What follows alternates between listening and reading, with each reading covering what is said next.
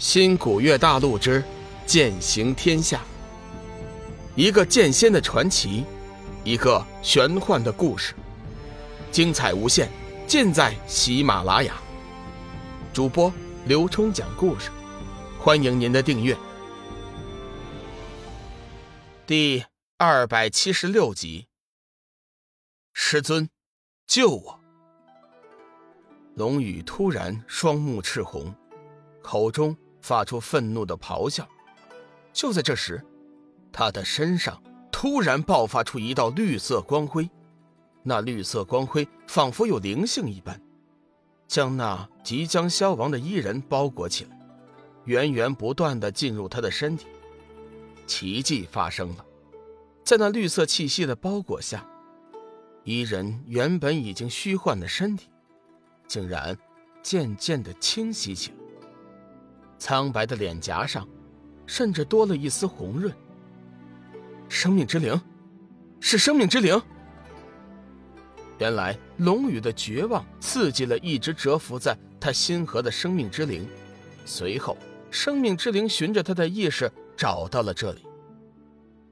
伊人本以为自己快要消亡了，没有想到体内顿时充满了一阵强大的气息。这股气息迅速补充了自毁程序带走的能量，让他再次充满了生机。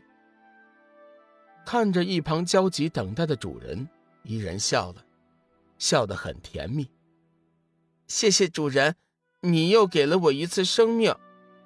龙宇见伊人开口说话，顿时心中一松，全然没有注意到伊人居然用了“生命”这个词汇。伊人，你没事了，你没事了，太好了。龙宇开心的说道。伊人点了点头。嗯，主人，伊人已经没事了，你可以收回那股神奇的气息了。那生命之灵似乎也明白伊人的意思，随后便钻进了龙宇的身体，通过那意识体，重新回到了龙宇的本体星河处。龙宇分明从生命之灵的波动中感受到了一丝喜悦。主人，你先在这里等我一会儿，我去主体电脑彻底毁了那个自毁程序。经此事件后，伊人觉得留下那段程序始终是个祸害。看到伊人的身影消失后，龙宇再次一愣：电脑居然敢擅自删除设计师留下的最强程序！真是匪夷所思啊！当然，龙宇还不知道，这所谓的匪夷所思，正是由他一手造成的。萧峰跟随天月上人，一直走到了玄山之巅，无人之处。你见过若轩了？天月上人转过身，面带期望地问道。萧峰身体微微一颤，犹豫了一下，说：“回师伯的话。”弟子确实见过若仙师姐。其实不瞒你说，我先前和天行师伯挑战时使用的剑诀，也是若仙师姐教授给我的。这个你不说我也知道，否则我也不会知道你见过若轩了。他还好吗？天月上人的语气中带着一丝悲凉。嗯，师姐她好像心中有事，很不开心。不过弟子也不知道是什么原因。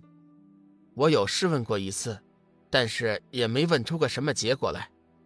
其实这段时间，我也才见了师姐三次。上次教授完莲花剑诀的最后一诀后，师姐已经不再让我去找她了。萧峰说出了实情，天月上人点了点头。嗯，我都知道了，你先回去吧。对了，这件事情你谁也不要告诉。师伯放心。我会保密的。等到萧峰走后，天月上人看了看后山的方向，身体一旋便消失了。随后，整个人已经出现在了后山山洞入口。天月上人落下身来，看了看那山洞，并没有进去，而是叹息一声，像是自语一般：“哎，你这又是何苦呢？你明知道那道封印……”谁也无法破开。虽然那封印对外宣称是修真界的高手联手封印的。但是实际上，你应该知道，那是仙人的手段。这么多年了，难道你还不想放弃吗？洞口中传来一声悠悠的声音：“我知道，这些我全都知道。本来我也曾想过要放弃，但是他给了我希望。我知道，他能帮我。哎，若轩呐，虽然我不知道龙宇身上到底隐藏着什么秘密，但是我有一种感觉，总有一天。”他会让天地变色的，我还是希望你能和他分清界限，不要把自己给搅进去。冷若轩听完，好大一会儿才说道：“师尊，我知道你的意思，不过我办不到。自从见到他第一面，我就知道，他是一个不平凡的人。他答应过要解开这里的封印，我知道，他一定会做到的。”在下次见到他之前，我会一直守护在这里的。对了，师尊，修真界很快就要陷入劫难之中了，你自己要小心一点。天月上人知道冷若轩的脾气，他决定的事情轻易不会改的。再次叹息一声：“哎，既然你执意如此，我多说无益，你好自为之吧。”话音刚落，天月上人便腾云离开了。洞内传来一声悠悠的叹息，不知道是在为自己，还是在为天月上人。玄山之巅，玄清门祖师密地。经过几天的努力，天机子的伤势已经基本痊愈，只是修为却恢复到了不到七成。这天，天机子正要打坐，突然。身前的那柄青干仙剑再次自行发光，放射出了耀眼的光辉。恍惚间，居然从那道光辉中看到了有个模糊的人影。那人像是受到了无尽的痛苦，脸色异常的扭曲，甚至有点狰狞。他微微张口，似乎是想说什么，却始终无法张口。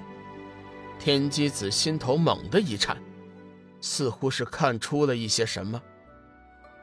云翔，是祥儿，祥儿。虽然那人影有点模糊，而且脸色扭曲，但是天机子还是认出了那人就是自己日思夜想的云翔。云翔，是你吗？天机子紧张的问道。身体也一动不动的，生怕自己这是在做梦。毕竟那天他亲眼看到智远小和尚将云翔送进了六道轮回。听到天机子的呼唤，那人影似乎微微一颤，甚至有点激动，可是还是无法说话。本集已播讲完毕，感谢您的收听。长篇都市小说《农夫先田》已经上架，欢迎订阅。